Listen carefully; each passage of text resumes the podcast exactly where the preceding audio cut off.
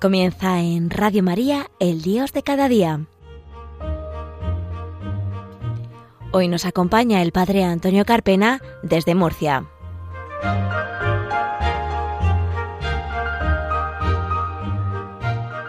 Buenos días, queridos oyentes de Radio María. Bienvenidos a un programa más del Dios de cada día, en las ondas de María, en las ondas de la Virgen. Hoy, jueves 9 de julio, entrado ya el calorcito, el verano, nos disponemos pues a estar más cerca del Señor mediante este programa, aprovechando también pues que muchos oyentes pues ahora mismo están en vacaciones, están en la playa o están en el monte o están algunos también trabajando, animándoles en estos minutos de programa para hacerles más o menos el trabajo y poder también llevarles la presencia del Señor y de María muy cerca de su corazón, les invitamos a que aprovechen el verano. Tenemos pues un peligro en el verano y es volvernos un poquito ociosos. Y es también un peligro el decir, bueno, tengo vacaciones del trabajo, vacaciones de muchas cosas, voy a tener también vacaciones de Dios, voy a tener vacaciones de lectura espiritual, vacaciones de confesarme, vacaciones de misa, un grave error, un grave error. Así que, queridos oyentes, no den vacaciones de Dios. ¿Por qué? Porque el demonio no da vacaciones. Porque el demonio siempre está al acecho, está con el dedo para hurgar en la llaga de nuestra vida y para hacernos ver que Dios no nos quiere, que Dios lo hace mal, que Dios no es tan Dios como parece. Por eso, siéntense, prepárense, porque vamos a comenzar un programa apasionante.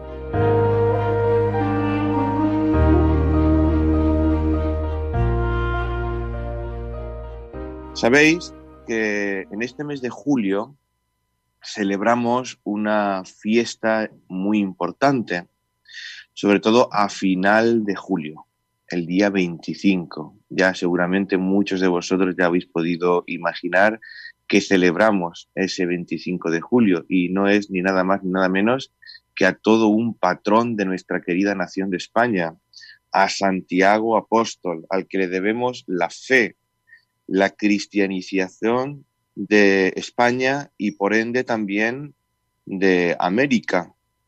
Santiago Apóstol, que va muy enlazado a la fe, a las raíces cristianas de España y de Europa, y no se entiende la fe ni, eh, ni el porqué de nuestro país, sino es por la evangelización que hizo ardientemente y con un celo muy grande Santiago Apóstol hasta derramar su sangre por cada uno de nosotros, para que conociéramos a Jesucristo. Pero ¿quién es Santiago Apóstol?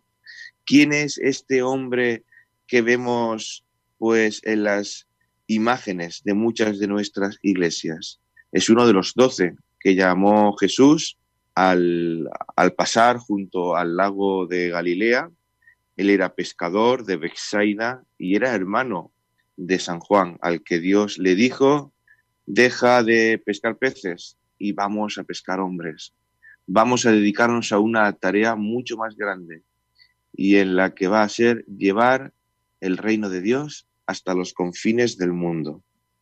Como os decía, no se entiende España, no se entiende Europa sin las raíces cristianas. Por desgracia, últimamente, pues tanto la evangelización como la moralidad de muchas de las acciones de España y de Europa van en decadencia.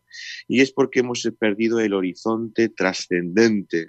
Nos hemos olvidado de poner en el centro a Jesucristo y hemos puesto en el centro al hombre, al dinero, al poder. Y así nos va. Por eso tenemos que volver la mirada al amor de los amores, a Jesucristo, el único autor de todo lo que necesitamos y el que va a llenar de fe y esperanza toda nuestra vida.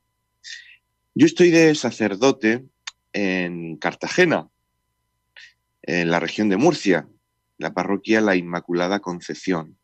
Y aquí en la ciudad de Cartagena tiene un arraigo muy grande la figura de Santiago Apóstol. No sé si conocéis un poquito la historia o si me está escuchando algún hermano gallego, de allí, de Santiago, de La Coruña, de, Vigo, de Pontevedra, de Orense, de, tantas, de tantos lugares hermosísimos de la, de la comunidad gallega, eh, si sabrá esta historia. Pero ya desde muy antiguo, muy antiguo, muy, antiguo, el primer obispo que fue de Cartagena fue el apóstol Santiago. Además, dice la tradición que el apóstol Santiago llegó por el puerto de Cartagena. Y aquí, en el barrio de Santa Lucía, en la ciudad de Cartagena, eh, se conmemora pues esa tradición. Hay un mural grandísimo, hay una imagen de Santiago donde se recuerda que entró la luz del Evangelio para todas las gentes, para España y también después pues para América Latina, América Central, también América del Norte, donde fue evangelizado por grandes por grandes sacerdotes, grandes frailes, entre ellos algunos que están siendo hoy día un poquito denostados. Ahora con todo este tema del racismo están saliendo pues algunas imágenes incluso algunos discursos confusos, incluso derribando imágenes de Fray Junípero Serra, un gran santo franciscano que dio su vida porque los indígenas y porque la gente de aquellas tierras fuera tratada con dignidad y conociera la figura de Jesús y, pueda, y pudieran pues llegar a un conocimiento profundo de la voluntad de Dios. Eso se lo debemos también gracias la evangelización de las Españas, de América, a Isabel la Católica, que está enterrada en Granada y que le debemos esa gran evangelización y ese gran celo en sus escritos, en sus cartas, trata de poner pues a todos aquellos que debían de ir a ese gran mandato de llevar el evangelio a las Américas de que trataran a la población nativa de aquellos lugares con gran dignidad, con gran respeto, de similares, sin tratarlos ni por encima ni por debajo. Todos sabemos después pues esa historia negra que se ha intentado hacer ver por algunos historiadores de que no fue así. La intención de la reina y de muchos santos fue buenísima. Después que algunos de los que fueron allí pues no se comportaran adecuadamente, pues es fruto del pecado original, de nuestro pecado de cada día. También nosotros nos equivocamos y debemos de pedir perdón. Por eso, qué gran figura la de también la reina Isabel la Católica, que está en proceso de beatificación. Está un poquito paralizado. Tenemos que rezar al Señor para que se active y la veamos pronto también en, en los altares como una figura muy importantísima. Pues como os decía, Santiago Apóstol, pues entró, según la tradición, por el puerto de Cartagena y de allí evangelizó, pues, por todo, por toda España. Yo tengo la suerte de que cuando termino en la parroquia por la, por la noche, aunque sea un poquito tarde, a las 10 de la noche, 11 de la noche, siempre no me acuesto antes de darme un paseo por el puerto de Cartagena, de pasear y de tranquilizarme y viendo eh, las olas, el mar, el agua, el olor a brisa y de recordar que por aquellos lugares, en alguna embarcación, por aquella tierra, fue pisada un día por un gran apóstol, por Santiago. Y a eso se lo debemos con gran fe y con gran alegría y le damos gracias al Señor por su gran amor hacia nosotros, hacia nuestro pueblo español. Tampoco lo tuvo muy fácil Santiago Apóstol cuando tuvo que evangelizar España. Se encontró pues un ambiente rarillo. Se encontró a la gente un poquito de uñas que no quería aceptar esa palabra nueva del Evangelio, esa palabra de Jesucristo. En, mm, muchos de ellos recelaban quién es este Santiago que ha venido de tan lejos y no lo tuvo fácil.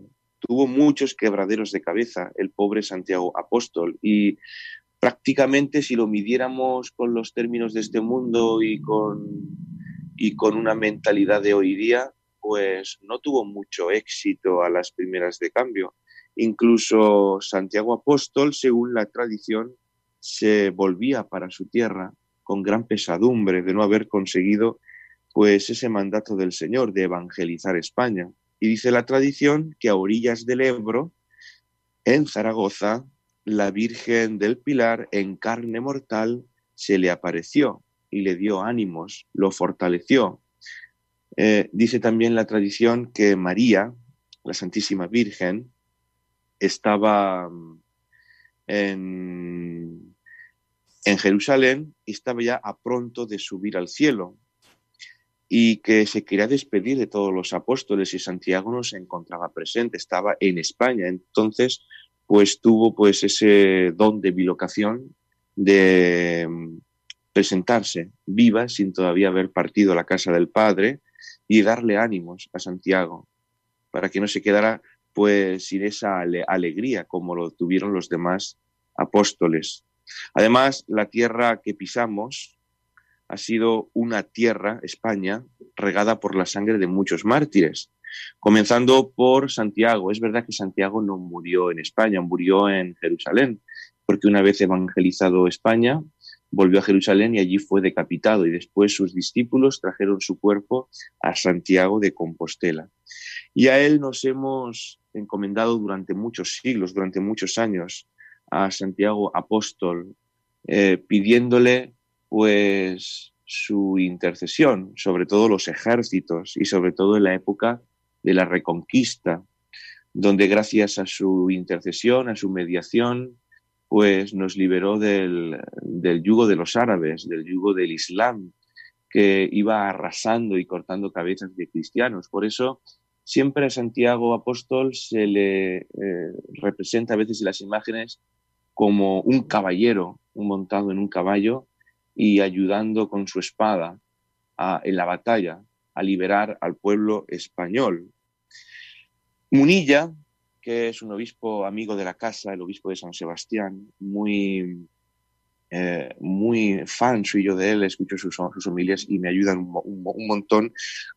Ha escrito también sobre el apóstol Santiago, pero lo vamos a escuchar o vamos a hablar de lo que nos dice él sobre Santiago después de esta preciosa canción de la que os voy a hacer presente, que es la canción de Atenas y la estación cero, lo que me hace feliz.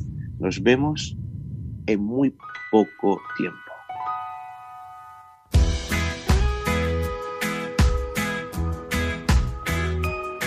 Mi mejor oración te la quiero entregar entre versos y guitarras. Todo mi corazón, todo lo que yo soy, lo que me sale del alma. Mejor oración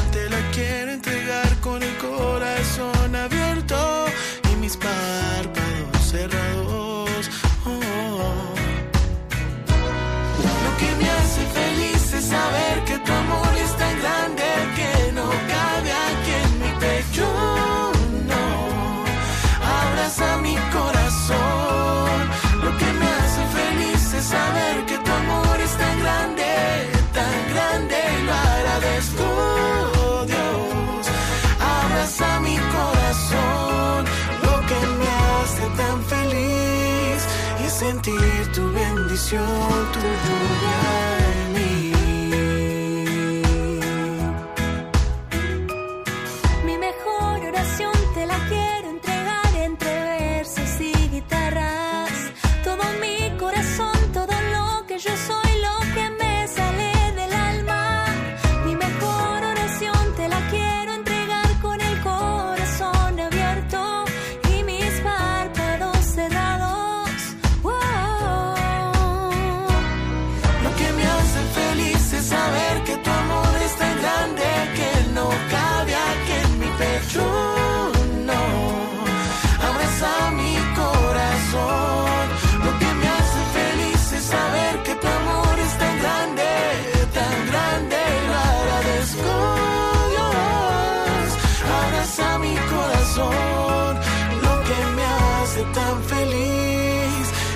sentir tu bendición, tu lluvia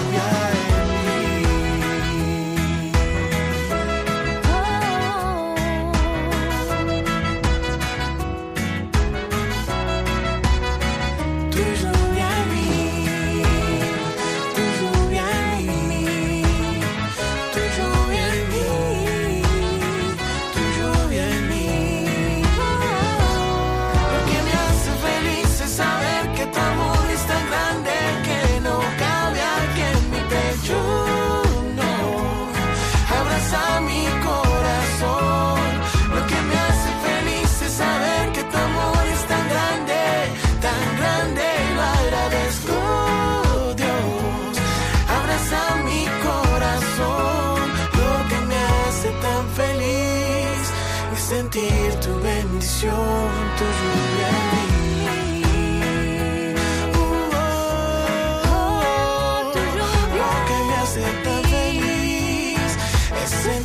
bendición, tu lluvia en mí.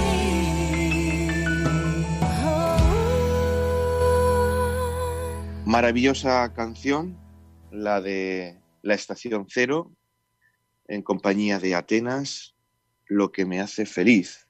Y seguimos hablando de Santiago. Nos dice Munilla, Santiago era uno de los, de los doce, él es el patrón de España. Y os invitaría, queridos oyentes, a hacernos una pregunta. ¿Cuál es nuestra identidad religiosa? Mira, somos católicos, somos apostólicos. Y lo apostólico nos entronca con el Antiguo Testamento. Doce eran las tribus de Israel, doce son los apóstoles. La iglesia es continuación del pueblo elegido. Santiago era un judío que no cambió de religión para hacerse cristiano. Más bien, el judaísmo es como un río al mar que va a desembocar allí. Y un seguidor de Abraham, cuando descubre al Mesías, como lo era Santiago, llega al final de ese camino, de ese redescubrimiento. La iglesia, como os decía, es apostólica y por la transmisión ininterrumpida de la imposición de las manos. Desde aquellos tiempos hasta ahora, nosotros somos hijos, herederos de Santiago. Si hiciéramos pues una marcha atrás desde el obispo que me ha ordenado a mí, don José Manuel, hasta la época de Santiago iría una línea que nunca se ha parado, una línea de fe. Y la iglesia, como os decía, es, es apostólica y Santiago es nuestro Padre. La iglesia católica y ortodoxa son las dos únicas que son apostólicas desde tiempos de Jesús, son fundadas por Cristo. Las otras iglesias se autoinventan. Y sobre todo esto nos viene bien saberlo para preservarnos del subjetivismo y de hacer una religión a nuestra medida, como las sectas que nos rodean, que secta, el mismo nombre, viene de seccionarse. Nosotros, además de ser católicos y apostólicos, somos romanos, porque estamos fundados sobre la roca de Pedro. Santiago fue enviado al fin de la tierra, a Finisterre, al fin de la tierra. Y la iglesia está llamada a encarnarse en todas las culturas, también en la nuestra, y id al mundo entero y proclamad el Evangelio sin ningún miedo. Además, Santiago es el patrono de España. ¿Y qué significa patrono? Patrono hace referencia a paternidad. ¿Qué paternidad? La paternidad de Dios y hace de Padre de nosotros de muchas maneras. Por eso os invito, queridos oyentes, a que guardemos el depósito de la fe, como lo hizo con mucho ardor Santiago, a que seamos peregrinos hasta el final de nuestra vida, porque la fe no es nuestra, la hemos recibido, tiene dos mil años y hay una historia martirial detrás. Santiago el mayor, Santiago el de Cebedeo, después de evangelizar, como os decía anteriormente, fue a Jerusalén y allí fue decapitado en el año 44. Y sus discípulos recogieron su cadáver y lo embarcaron con dirección a España y lo trasladaron a la catedral compostelana. El relato de Santiago quedó enraizado en la tradición de España ibérica y en el año 1630, con Felipe IV como rey de España y Urbano VIII como papa, se decretó su patronazgo sobre nuestro país. Como os decía antiguamente, yo vivo en Cartagena, ciudad militar, y es conocido el grito ese de Santiago y cierra España, y que ha sido utilizado por los soldados desde la Reconquista en cada ofensiva para invocar al apóstol que, según la leyenda, se apareció durante la batalla de Clavijo para combatir junto a los cristianos. Eso fue en el siglo IX, año 844, bajo el rey Ramiro I. Y gracias a eso, España fue liberada del yugo musulmán. Quería despedirme de todos vosotros en este programa del Dios de cada día, sino antes dar las gracias que se me ha olvidado al principio a nuestro compañero Fran Juárez, que está en el control de sonido, invitándoos a que tengáis un buen verano, a que aprovechéis el tiempo, a que no estemos ociosos y sobre todo a que si queréis contactar conmigo, tenemos las redes sociales, el Twitter, arroba el Carpena, también Facebook, Antonio Carpena López, y el email del programa, el Dios de cada día, 34 arroba radiomaria.es. Os dejamos ahora con una hermosa canción de Marco Frisina, el Anima Christi. Que Dios les bendiga. Nos vemos en el próximo programa.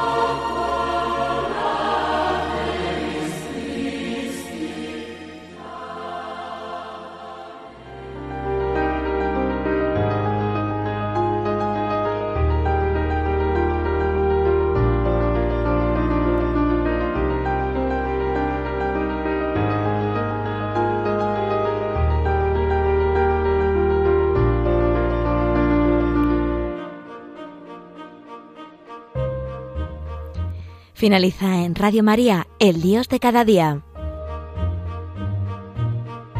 Hoy nos ha acompañado desde Murcia el Padre Antonio Carpena.